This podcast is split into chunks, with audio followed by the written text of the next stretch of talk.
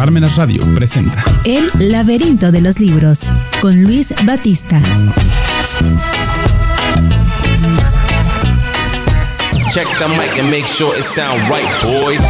Amigos, esta semana ando pornográfico, así que hoy les voy a recomendar un libro en torno a este tema. La pornografía es mala por su mensaje implícito, extrapola la sexualidad de su contenido relacional y presenta a los seres humanos no como criaturas formadas a imagen de Dios, sino como mercancía sexual, un objeto que se puede comprar y vender.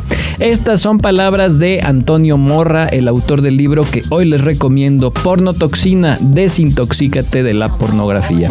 Este libro es una declaración de guerra a una de las lacras más dañinas que tiene nuestro mundo de hoy, la industria pornográfica.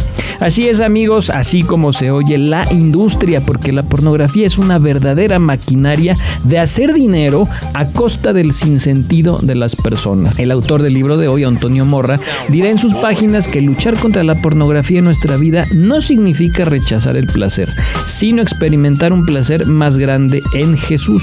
Y tiene una lógica que aunque nos la presenta de manera religiosa, en el fondo es filosófica. Si por la lógica se concluye que existe un ser superior que da sentido a todo, entonces poner a ese ser en el centro de nuestra vida será el trabajo más importante para ordenar nuestra vida humana. Y esto va a incluir tener que dejar de lado la pornografía pues lo que ésta trae en el fondo es cosificar a las personas, verlas como una mera mercancía de placer. Y eso, queridos amigos, es lo más inhumano.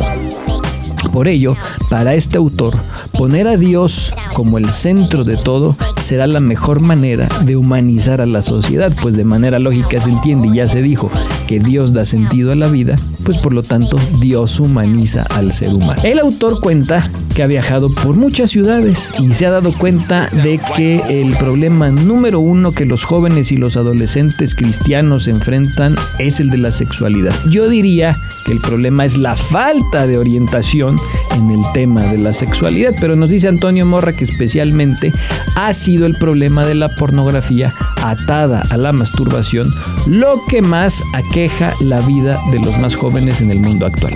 Esto no es una afirmación simple.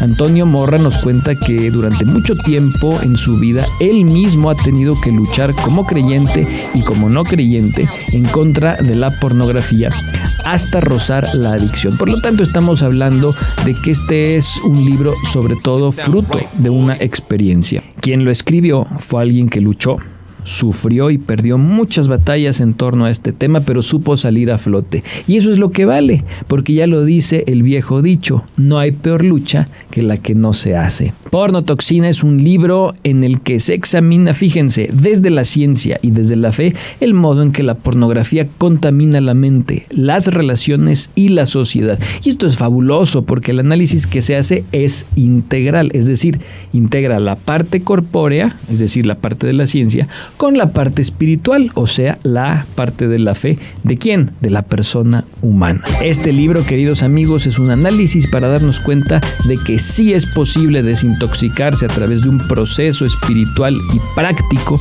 de la enorme y desafortunada realidad de la pornografía.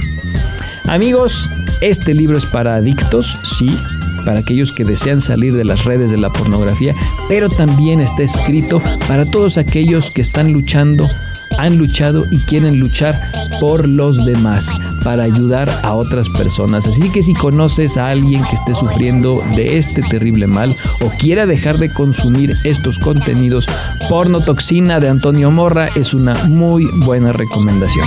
It sound right, boy. Parmenas Radio presentó El laberinto de los libros con Luis Batista.